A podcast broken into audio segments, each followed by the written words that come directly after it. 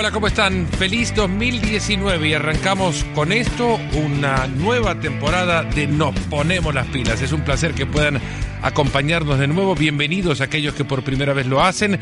Hay una enorme librería en, eh, en los lugares donde ustedes suelen visitar podcast para que se enteren de lo que pasó en el 2018 en este espacio y a partir de este 2019 con este capítulo arrancamos la segunda temporada del programa. Ha sido un verdadero placer edificante, eh, verdaderamente el poder compartir con ustedes de estos momentos. Nació todo con la idea de generar una hipotética mesa de café a donde pudiera desde acá hablar con ustedes o hablar con alguien con el que me, apeteciese, me, eh, apeteciese en algún momento poder, poder charlar para conocerlo más, para que ustedes lo conocieran más, para hablar de manera diferente en una eh, en ese ambiente mismo, respetándolo en la informalidad de esa formal mesa de café. Por eso continuamos acá por las ganas de poder seguir con estas charlas, de ampliarlas, de conocernos más y de poder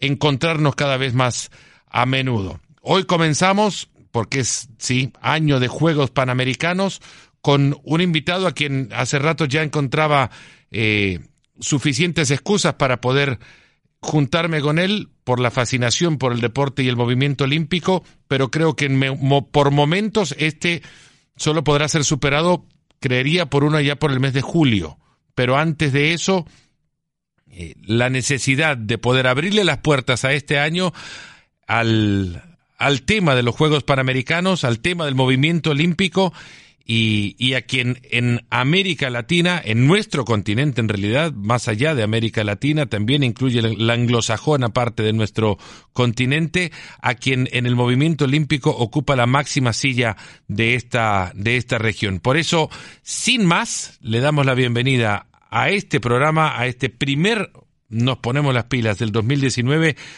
a don Neven Illich, presidente de la Organización Deportiva Panamericana ODEPA. Neven, bienvenido, este es su espacio, ¿cómo está? Hola Fernando, muy bien, eh, qué tremendo honor de ser el primer invitado a este programa, también un feliz año para ti para todos los desafíos que, que comúnmente enfrentas durante los años, me toca verte en televisión en todos los continentes, en todos los países, en todos los grandes eventos, así es que un gusto para mí estar hablando en este año panamericano de lo que quieran y sobre todo lo que tiene que ver con deporte y con todos los desafíos que, que nos quedan este año y, que vamos a enfrentar de la mejor manera, pero un gusto hablar contigo por la relación que hay, con la relación que tenemos con tu hermano, a quien quiero muchísimo, y, bueno, a disposición tuya. Neven, eh, voy a hacer nada más la, la, voy a tomarme la libertad de poder tutearte si se puede en este espacio. Lógico, vámonos de tuteo nomás lo tenía que lo tenía que abrir el, el, permiso y hacerlo oficial. ¿Qué hiciste para la fiesta, Neven?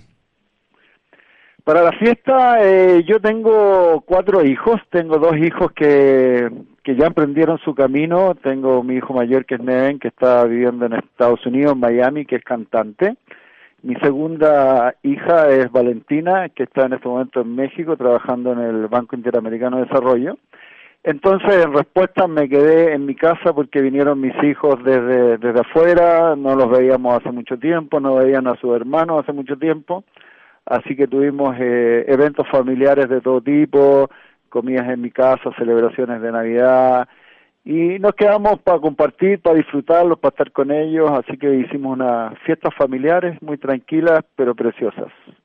¿De dónde es la familia, Illich, Neven? Mi familia, por el lado de mi padre, viene de la isla de Brač. La isla de Brač eh, está en Croacia. Es una pequeña isla que increíblemente todos los todos los croatas que están en Chile vinieron de esa misma isla.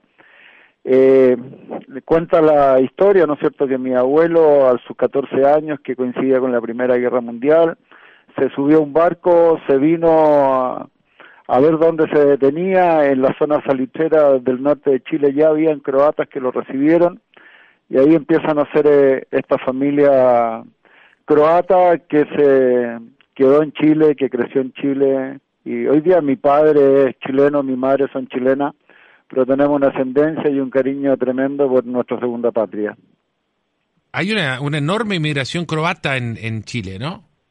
Muchísimo, y en dos puntas, en, los dos puertos de llegada. Uno era cuando los barcos venían por abajo, se quedaban en, eh, en Punta Arenas, que es la parte más austral de Chile, y el otro puerto donde recibían era en el norte, que era Antofagasta, porque de alguna manera en el norte se estaban desarrollando en ese momento las salicheras, las guaneras, entonces había, había trabajo y todos estos chicos que llegaban a los 14 años, 13 años a, a, esta aventura del nuevo continente, bueno, tenían siempre gente que los recibía.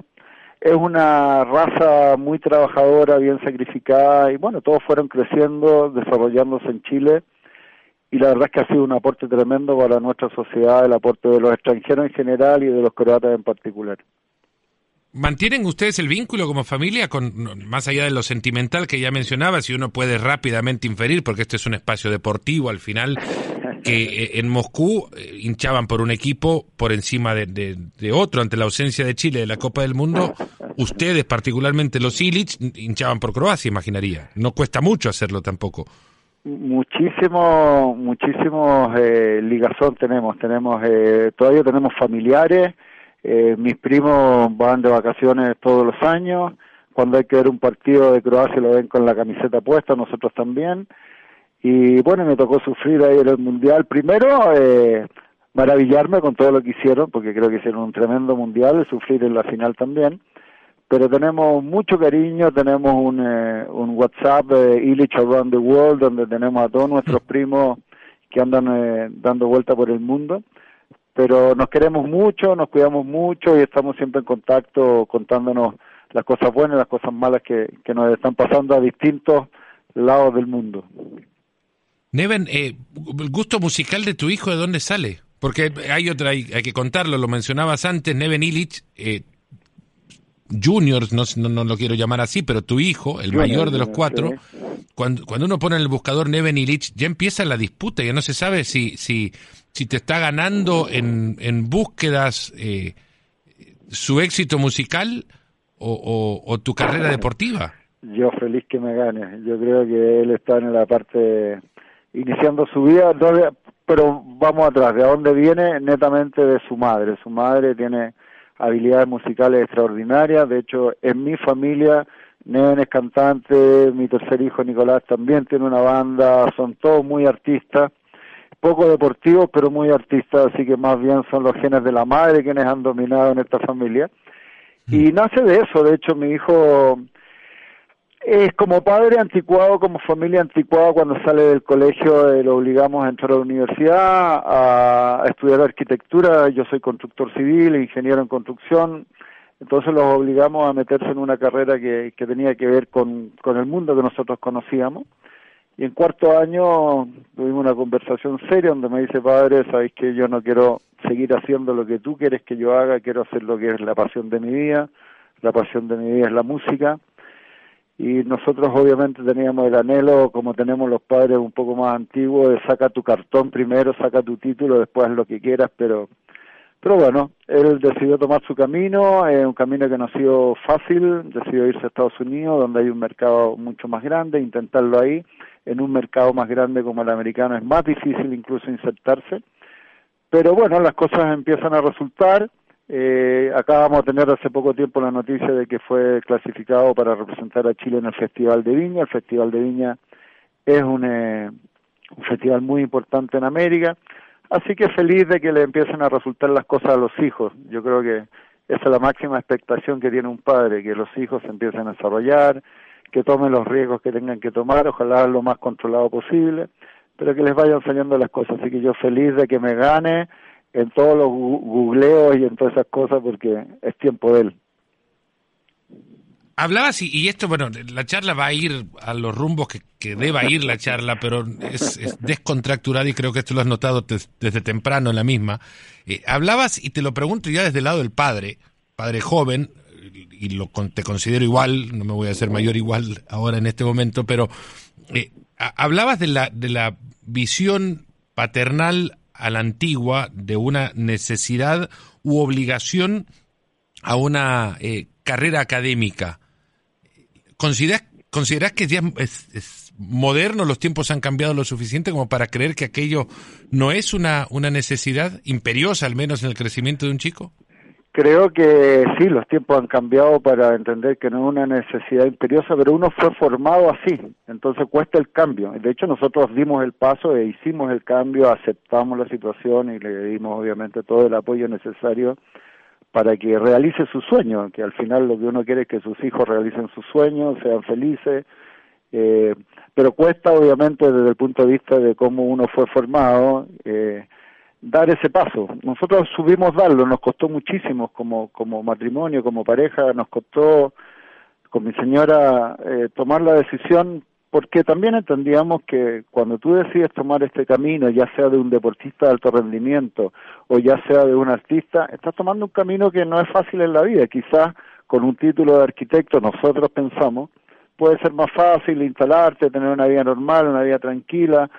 Eh, pero bueno, al final creo que el mundo ha cambiado, creo que hoy día hay muchas opciones más allá de una carrera universitaria creo que uno tiene que abrirse a, que los niños hagan lo que realmente es su pasión. Yo prefiero tener un hijo que tomó un camino difícil, pero es feliz, que un camino fácil y, verlo que no es feliz, que no se siente realizado. Pero no digo que no sea fácil hacer el cambio, nosotros lo hicimos. Y bueno, a los padres que estén escuchando, de repente hay que saber enfrentar estas cosas y hay que saber apoyar eh, y guiar a los hijos que de alguna manera esta generación se siente que, que es más avesada, más eh, capaz de enfrentar cosas. Yo creo que los padres siempre que tienen que estar al lado para ir poniendo las luces rojas, las luces amarillas, porque nos ha tocado vivir la vida, sabemos las cosas que pasan durante la vida y es bueno siempre estar eh, lo más cerca posible de los hijos, de manera de que ojalá eh, sufran lo menos posible, porque la vida no es fácil para nadie. Entonces, si un padre puede ayudar en eso, yo creo que es nuestro rol, nuestro papel, y a lo menos nosotros lo hacemos con un cariño tremendo. ¿Qué género musical? Yo lo conozco, pero quisiera que el, que el padre de Neven nos cuente qué género musical se metió. Mira, él partió con un género musical eh, un poco a su pasión, que era R&B, inglés, cantaba de distintas formas, distintas expresiones en español, en inglés, y cuando llegó a Miami lo tomaron unos managers y unas personas y lo encasillaron en una música que es mucho más urbana, porque de alguna manera cuando tú escuchas a un cantante cualquiera, eh, tú identificas su estilo inmediatamente cuando parte la canción, cuando escuchas las primeras notas de una canción de Shakira sabes que es Shakira y así con otros. Entonces para, para esta gente mucho más experta era importante que él tuviera una identidad clara. Y en esa identidad lo metieron en música urbana, eh, que no sé cuál es la definición, pero es la música que hoy día escuchamos en todas las radios y que es la música que la juventud usa, que la juventud consume. Y en esa línea está, te voy a mandar eh, las canciones, te voy a mandar todas las cosas para que ya lo conozcas en más detalle. y la próxima lo ponemos acá en la apertura, dejamos un poco de Steady Rolling al medio, que es el, grupo que abre el, el, programa, y ponemos a Neven Illich para que lo arranque. Va, va el video recién lanzado a tu WhatsApp. Ahora mismo lo veo. Eh, Viña del Mar es un, es un eh, escenario, a ver, hasta temerario, ¿no? entrar en él para, un, para alguien que recién comienza. Puede ser el, el trampolín o el precipicio. Yo tengo esa percepción, al menos, de la Quinta Vergara, ¿no? Y la, la, el, lo que implica el escenario ese para, para cualquier cantante, ¿no? Sí, la verdad es que la Quinta Vergara tiene la tiene la fama del monstruo de Viña del Mar eh, y que de alguna manera también ha sido el trampolín de todos los grandes cantantes que hoy día conocemos, porque todos... Hay que pasar por ahí, digamos. Hay que pasar por ahí. Todos los que conocemos han partido en la, en la quinta, han brillado en la quinta y después de eso han salido adelante, todos. Shakira, eh, Luis Miguel, todos los que se te pasan por la cabeza, sobre todo en música latina, pasaron por ahí. Entonces, efectivamente, esperamos que sea el trampolín, que es el trampolín que él necesita, de manera de tener la difusión importante, que la gente lo conozca más, eh, que se empiece a tocar ya en forma más seguida la música en, en las radios. Así que esperamos que sea el gran trampolín de su carrera. Creo que ah, llevando esto al deporte, tiene la posibilidad de competir en un gran torneo, en un gran torneo de tenis y obviamente eh, va a tener la posición pública que, que un gran torneo de tenis te puede dar. Así que espero como padre que le vaya fantástico. ¿Cómo entra el deporte en tu vida, Neven? El deporte en mi vida es mi, es mi pasión, es mi escape. Primero como deportista yo he hecho todos los deportes, para algunos soy mejor que para otros. Mis deportes más importantes han sido siempre el tenis y el fútbol, pero he esquiado en nieve, he esquiado en agua, he jugado voleibol, he jugado todo. Y, y primero siento que es mi escape, por ahí, por ahí yo me desintoxico, por ahí me, relajo, es lo, es lo que me gusta hacer. Pero cómo entra eso a la dirigencia deportiva, siempre me llamó la atención eh, mucho en mi país leer, porque obviamente como deportista siempre leí las revistas de deporte, eh, los diarios, las noticias deportivas. Me, me parecía, ¿cómo se llama?, de que quizás uno podía aportar algo a, a que el deporte desde su, estructura dirigencial creciera, mejorara. Porque la verdad es que uno cuando lee, lee puras cosas dramáticas, problemas, y me parece que el deporte es una actividad que vale la pena que los países eh, realmente lo desarrollen a gran nivel. Es un aporte para la juventud, un aporte para los niños, es sano, hace bien. Entonces un día por casualidades de la vida me encontré con, eh, con un presidente de la Federación de Tenis de Chile que coincidió con, eh, no sé si te acuerdas, cuando jugó Chile con Argentina y tuvimos estos problemas que se tiraron las sillas en el estadio y Chile fue suspendido. Bueno, el tenis estaba en una el 2000, 2001. Yo partí el 2001 en la Federación de Tenis de Chile, ahí estuve cuatro años, y después de la Federación de Tenis de Chile me invitaron a saltar al Comité Olímpico y saltar al Comité Olímpico y estuve 12 años. Pero, pero parte como, como algo que me parecía que podía hacer por, por mi país, por mi sociedad, y la verdad es que nunca me he arrepentido ni un minuto. He, tenido solo momentos momentos que me hacen sentir bien conmigo mismo. Creo que ayudar a los deportistas que son personas fantásticas, que personas que se sacrifican, que sacrifican muchas cosas en su vida por un sueño, que de repente uno con, con ciertas habilidades puede solucionarles problemas que para ellos son gigantes y les permite avanzar en, en, el tratar de conseguir sus sueños. Yo creo que uno al final de esas cosas se siente mejor consigo mismo. Y yo la verdad es que en estos 12 años que estuve en el Comité Olímpico, me sentí bien, me sentí contento de, de, sentir que estaba tratando de hacer algo, porque hay veces que uno puede hacer cosas y veces que no, no se puede nomás, pero tener la voluntad de tratar de ayudar a gente que, que ha dejado muchas cosas por un sueño, eh, me gusta, me gusta cómo suena eso.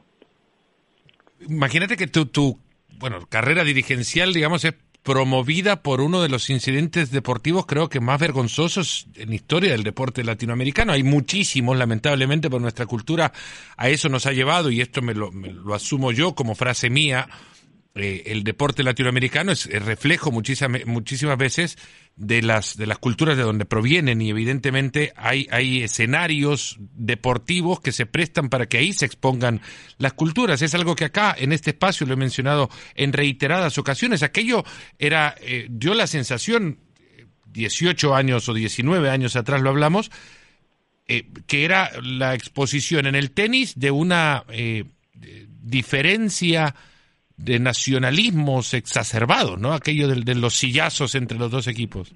No, eso es entendible, pero es cultural. Yo miro con tanta con tanta envidia sana cómo se desarrollan los deportes, sobre todo el fútbol en Europa, eh, donde no existen rejas, donde el público es respetuoso, donde el espectáculo es maravilloso.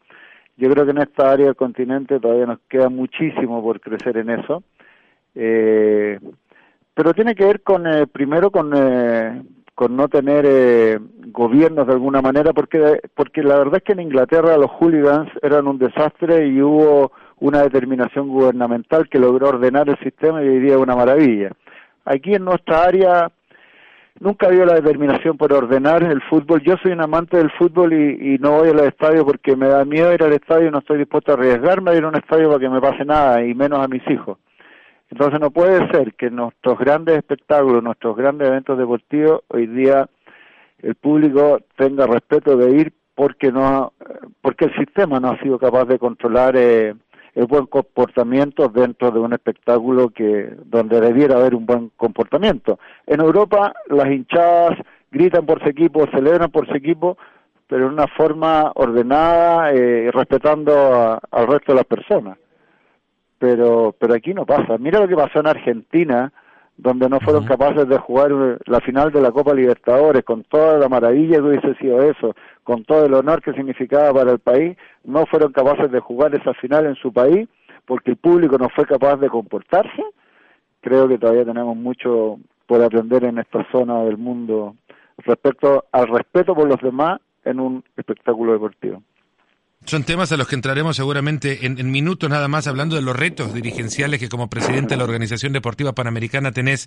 Eh, pero quiero ir a un, a un momento puntual y, no sé si es, es, posible todavía describir la emoción de ser el presidente de la Federación del Deporte que le da a Chile sus primeras medallas de oro en unos Juegos Olímpicos. ¿Cuál es el momento puntual de aquello que consiguieron eh, Masú y González que recordás con, con, con mayor cariño? Eso para mí fue increíble. La verdad es que en la mente uno, en, la mente de todos los chilenos está ¿Qué es lo que es más importante? ¿El número uno de Marcelo Ríos cuando le gana a Gassi o esta hazaña heroica de Fernando y Nicolás en, eh, en, en, Atenas? Y te aseguro que ninguno de los chilenos está de acuerdo cuál de los dos hitos es más importante para nosotros. Pero a mí me tocó... No me pongas en problemas.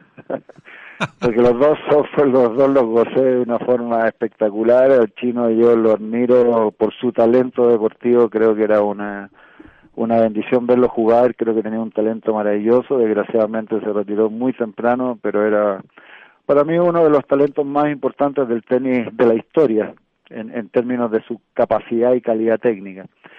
Y lo que hizo Nico y Fernando en Atenas, eh, yo lo vi por televisión, duró cinco horas cada partido, me acuerdo, no podía creer lo que estaba pasando. Eh, ¿Estaba en Santiago?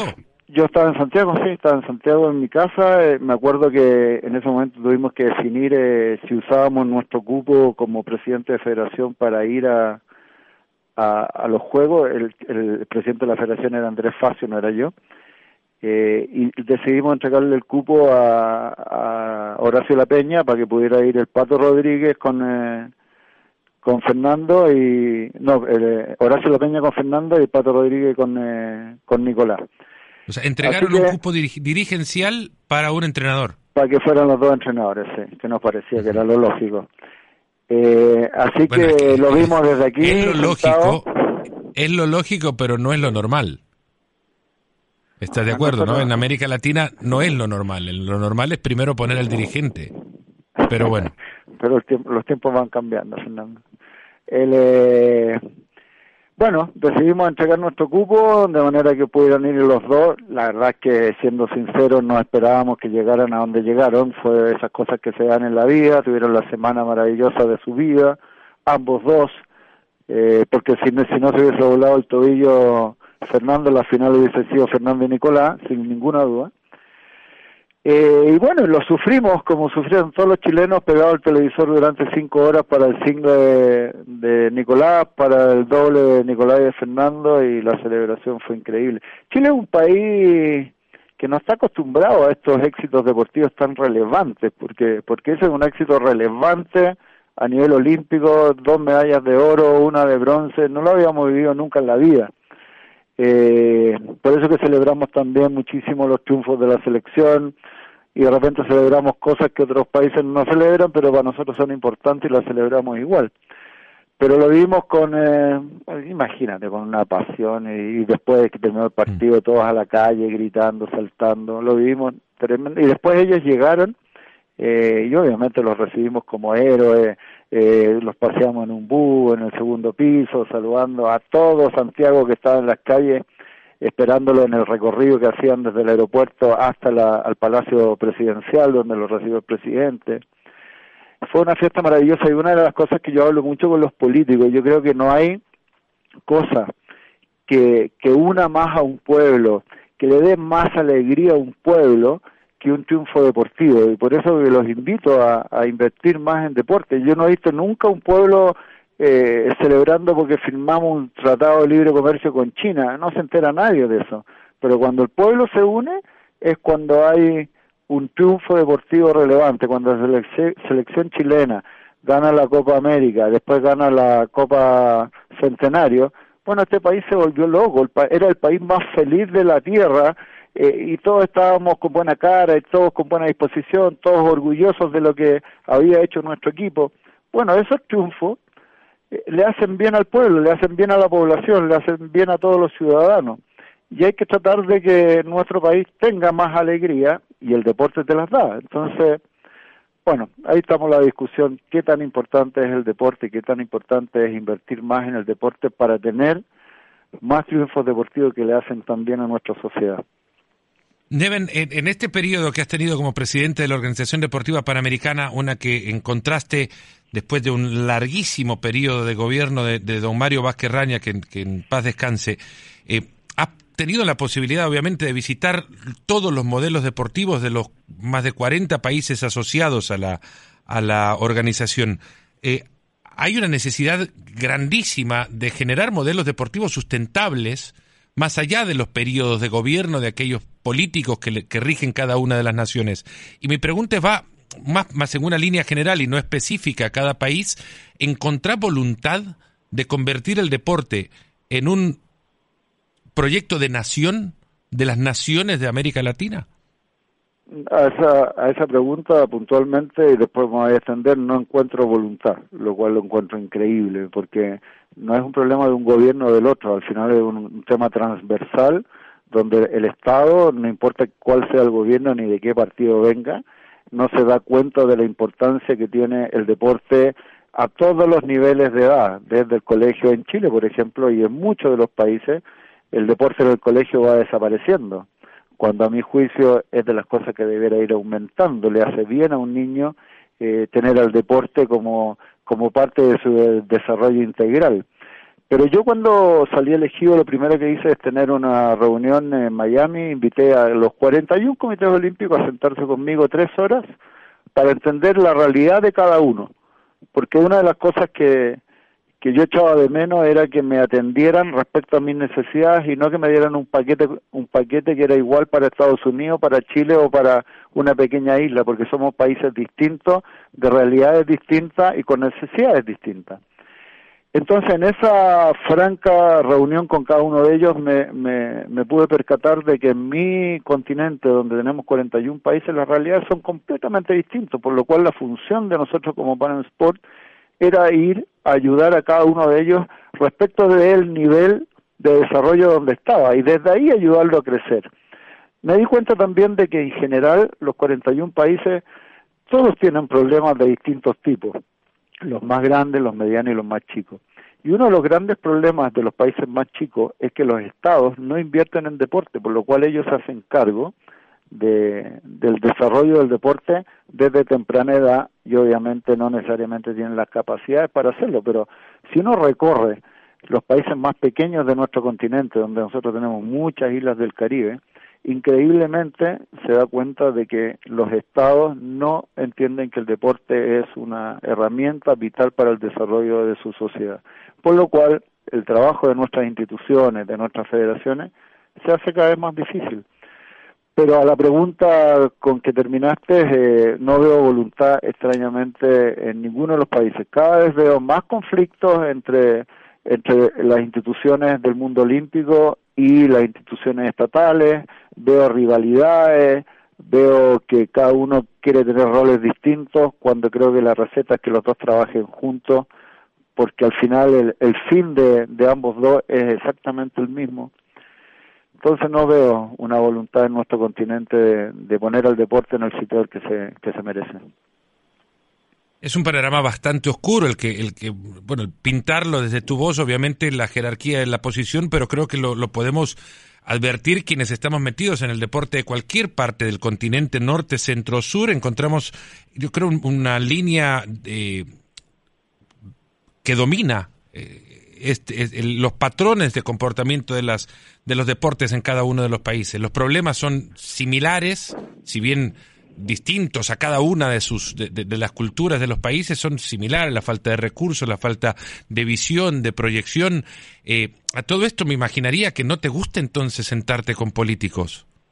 No me gusta me gusta me gusta debatir, con ellos y hacerlos entender eh, eh, cuál es mi visión eh, y tratar de entender la de ellos también. Pero me parece que todos eh, en el fondo entendemos que el deporte es fundamental, pero cuando llegamos a la acción no todos somos consecuentes con la misma línea. ¿Y qué hace falta? Si se puede tirar una línea general. Voluntad, voluntad política, pues sí, cuando, cuando uno en un país quiere reestructurar ciertas áreas de cualquier área, ¿no es cierto? Quiere mejorar la salud es una voluntad política, quiere mejorar, mejorar la educación es una voluntad política, quieres hacer que el deporte sea importante en los distintos estratos de desarrollo de la sociedad es una voluntad política, tiene que ver con acciones y determinaciones políticas que permitan que los planes se implementen. No existe otra voluntad. Muchas veces, y yo he tenido esta discusión con la mitad de mis amigos, ¿por qué tú no arreglas el deporte eh, tal que está tan problemado, porque no tengo las herramientas, no tengo los brazos, yo no tengo la influencia que puede tener un gobierno para arreglar algo que es de nivel cultural, que viene desde abajo, que viene desde la raíz, que tengo que, que tener otro tipo de herramientas que no tiene un comité olímpico para cambiarlas en, mi sociedad. Entonces, ¿Hay algún modelo ideal en, en tu región de influencia? Eh, yo creo que Colombia ha hecho las cosas bien. Eh, creo que ha tenido dos conceptos que para mí son fundamentales que en mi país yo no he logrado convencer a, mi gente de que se haga.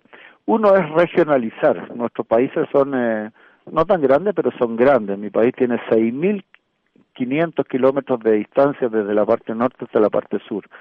Potenciar cada una de las regiones. ¿Qué hizo Colombia? Cada una de sus regiones es un foco de desarrollo de deporte por sí misma con presupuesto propio, por lo cual un niño que tiene ciertas habilidades deportivas se desarrolla en su región, en su ciudad, porque tiene las herramientas. En Chile, ¿qué pasa? Hay un chico que vive en el norte, que tiene ciertas cualidades deportivas, tiene 14 años, detectamos que es bueno, pero para desarrollar ese chico hay que traerlo a Santiago, con todo lo que significa que deje a su familia, que deje su colegio, que deje su entorno, para que venga a intentar desarrollarse en el deporte, porque todo en Chile pasa en Santiago. Entonces Colombia regionalizó, cada una de las regiones es potente por sí, por sí misma, y mejoró muchísimo la competencia interna a través de un campeonato nacional de gran escala, donde el campeonato nacional de Colombia es casi más importante para ellos que Juegos Suramericanos o otros eventos deportivos. Entonces, la cadena de desarrollo deportivo que tiene Colombia es una de las cosas que a mí me parece que ha sido distinta respecto a lo que me ha tocado ver en el continente y creo que en ninguno de los otros países se repite ese modelo. Y sin lugar a dudas estamos viendo después de muchos años que Colombia sí está teniendo resultados, sí su sistema está funcionando, sí tiene cada vez mejores resultados a nivel olímpico, panamericano y suramericano. Y creo que si tú me preguntas en qué en qué país he visto yo una evolución que me parece positiva, me atrevo a destacar lo que ha hecho Colombia. Pasemos ahora a los Juegos Panamericanos, en cita que obviamente va a acaparar la atención de nuestro continente a mediados de este año 2019. ¿Qué tenemos que esperar de, Perú? Tenemos que esperar unos grandes, grandes Juegos Panamericanos donde todos vamos a salir eh, orgullosos de, que, de lo que fuimos capaces de mostrar. Yéndonos más atrás, eh, y tú sabes perfectamente, hace un año y medio, cuando me tocó asumir, mi primer desafío fue ir a, a Lima y darme cuenta por mí mismo de qué es lo que estaba pasando y cuál era la realidad. Y la realidad, la verdad es que no era muy auspiciosa porque, porque tenía mucha voluntad, pero no había nada en concreto. O sea, no se había iniciado absolutamente ningún proyecto de ningún tipo. Había un buen equipo que estaba dispuesto a enfrentar el, el desafío y mi desafío era tomar la decisión en ese momento qué hacer, porque el tiempo se nos venía encima, quedaban menos de dos años. Y, bueno, la decisión fue quedarnos ahí, apoyarlos en todo, trabajar eh, en conjunto día a día, poner al, mejor equipo que tenía yo en Lima, de manera de colaborar con ellos, e ir monitoreando día a día lo que estaba pasando, de manera de, tener eh, una, una visión clara de que sí estábamos por el buen camino. Nos sentamos, planificamos y todo lo que planificamos en ese momento, te estoy hablando de mayo del 2017, se ha cumplido a cabalidad. Hoy día cuando cuando te toque ir, porque supongo que vas a estar ahí, si no eres mi invitado especial, te vas a maravillar con, con los escenarios deportivos que se han construido, se han construido más de 20 escenarios deportivos, tremendos y espectaculares escenarios deportivos que ni siquiera se lo imagina la gente. Eh, y estamos hoy día trabajando en cosas ya más detalladas como son eh, todas las otras cosas que son importantes los juegos, transporte, alimentación, todo, todo el todo el grupo de, de atenciones que hay que darle a, los deportistas y al resto de la familia que está en los juegos de manera que todo funcione. Pero pero estoy contento, creo que, que esto no va a terminar y no vamos a estar tranquilos hasta el día después de terminar los juegos. La presión que tenemos nosotros arriba de Lima es constante, es diaria y está funcionando pero creo que, que vamos a llegar bien y, y, todo va a resultar de, buena manera. Cuando hablan de detalles, después entra la curiosidad de, un amante de todas estas citas y, y, más allá de la importancia que reviste, obviamente, asuntos tan eh, relevantes como la eh, el transporte, la habitación de los, de los deportistas, la comida, a mí los detalles que en realidad me, me fascinaría llegar a conocer es si si en algún momento te han adelantado cómo va a ser el encendido de la antorcha. Solo sí o no, no me tenés que decir cómo. ¿Ya es algo que ven a esta altura? Sí, ya está todo listo. ¿eh? La empresa que te puedo dar ciertas partes, la empresa que está a cargo de la ceremonia de apertura es Balich, que tiene una experiencia tremenda, que ha hecho, hizo Torino, la inauguración de los Juegos de Invierno y ha hecho múltiples eventos. Ya me hicieron una maqueta general de, de qué es lo que van a presentar eh, creo que es un espectáculo de gran, gran nivel. Eh, y después el resto de los aspectos que tú me comentabas, bueno, la Villa Panamericana está quedando de muy, muy buen nivel, todas las atenciones que van a haber en la villa para los atletas también van a ser de gran nivel. Así es que estamos todavía presionando, presionando, trabajando, trabajando, pero las cosas hoy día están en, en línea. Hoy día, hoy día estamos donde corresponde que estemos. Se, se logró recuperar los tres, cuatro años que, que se perdieron y bueno, y eso, eso es bueno. Es bueno escucharlo de parte del presidente de la Organización Deportiva Panamericana que vamos a vivir y a estar, además, en una cita de, Lima en el mes de julio, que seguro va a quedar marcada en la historia. Y después de esto, eh, hay, que decirlo, también tengo que aprovechar el espacio, ESPN va a transmitir los Juegos Panamericanos para el norte del continente, así que también eh, ese es... Eh, una de las eh, grandes obligaciones profesionales, desde mi agenda al menos, a cumplir en este año y va a ser de las más gratas, además, porque es, una cita, los que son panamericanos, olímpicos, centroamericanos y el Caribe son citas que para mí son imperdibles. Eh, Neven, después de esto se viene Santiago. Son dos retos consecutivos para ciudades sudamericanas. ¿Qué, aprendió ya Santiago de lo que, de lo que está haciendo Lima?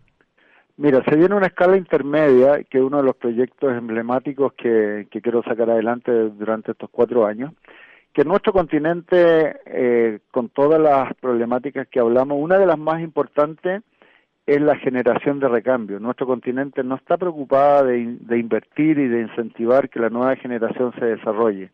Y un chico que tiene 18 años, eh, de alguna manera queda olvidado en términos de, apoyo, de recursos y de sustentación de todo tipo, hasta que de alguna manera llega a ser bueno. Y cuando él yo solo llega a ser bueno, bueno, ahí viene obviamente el, la grúa y lo toma y lo atiende, pero hay una deserción tremenda después de los 18 años, porque no hay nada, no hay nada para el deportista que, no hay competencias para mayores de 18 años, de 18 años ya pasas adulto y hay una hay una diferencia tremenda entre un niño de 19 años y un adulto en términos competitivos, no hay apoyo deportivo de ningún tipo, no hay apoyo financiero de ningún tipo, por lo cual nuestro continente está perdiendo cualquier cantidad de grandes atletas porque no hay una visión de apoyo a esta nueva generación. Y creo que firmemente que los países que no tienen una visión de apoyo a la nueva generación tienen un riesgo tremendo de, ir hipotecando cada vez más su desarrollo deportivo, sobre todo a alta escala. Entonces lo que hicimos fue poner Juegos Panamericanos Junior,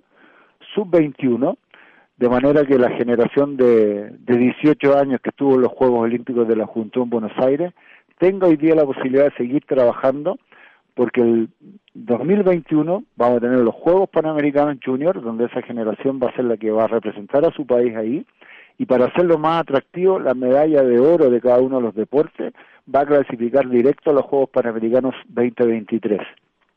de manera que esa generación ya quede encaminada a un futuro, porque si yo lo dejo votado cuando cumple 18 años, ese chico se va a ir. Si le doy una esperanza de que va a tener un gran torneo donde va a representar a su país en tres años más, ese chico sigue trabajando, el gobierno sigue invirtiendo, los comités olímpicos y las federaciones siguen invirtiendo. Y creemos que puede ser realmente un cambio para todo lo que es la renovación del deporte en nuestro continente. Así lo han entendido cada uno de los comités olímpicos que están muy contentos con este proyecto.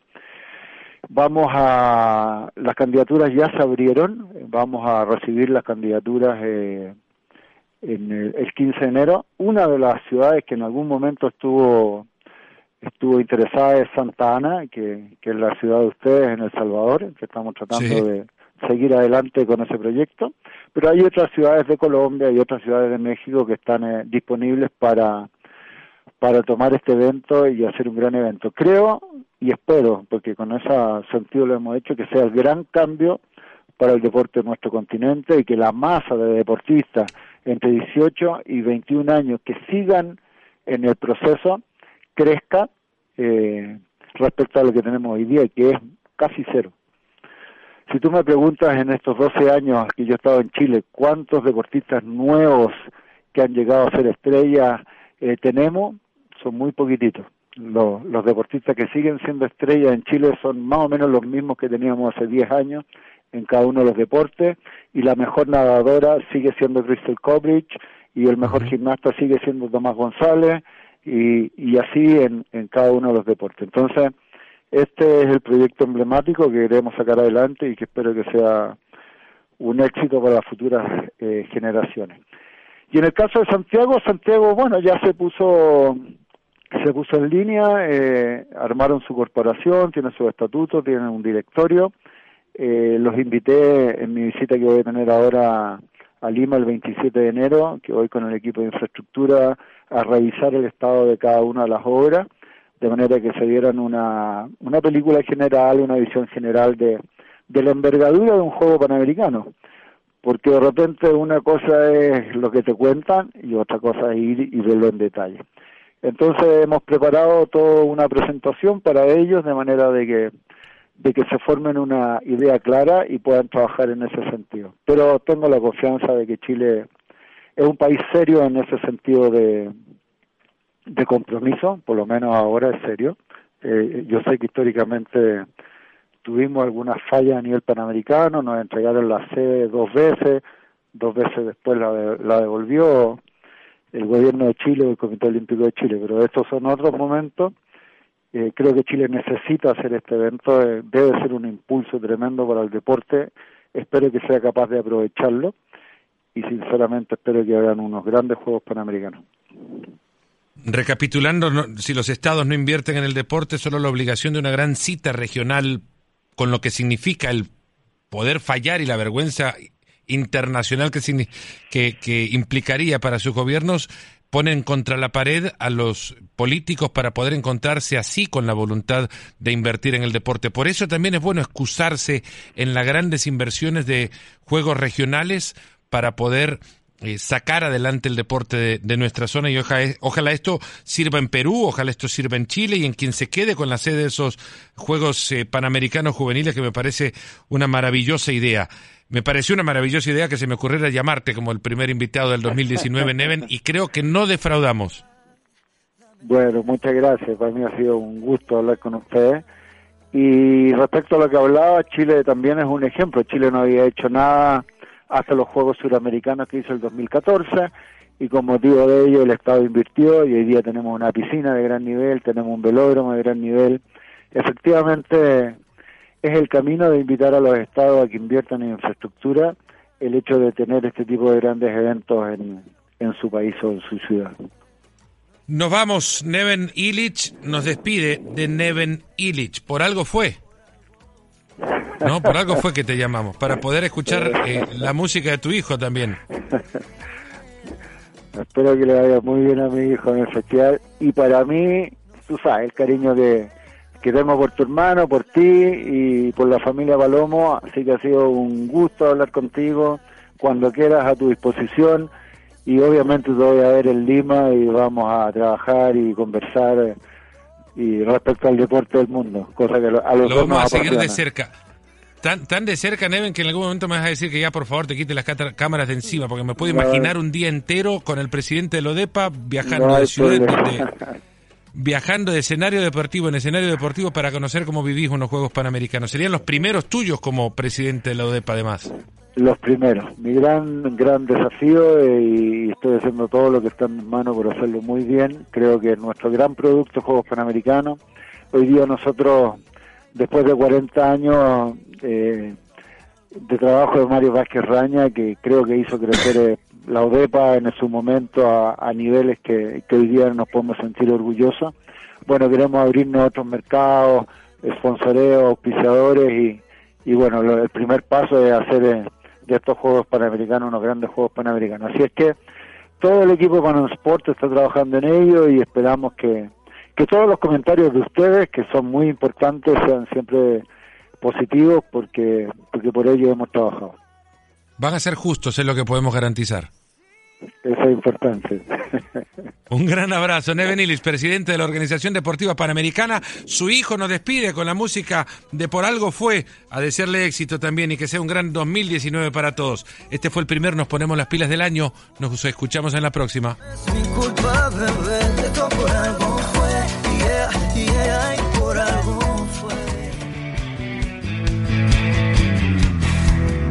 Gracias por escucharnos. Busca ESPN Deportes en iTunes y TuneIn para más podcasts.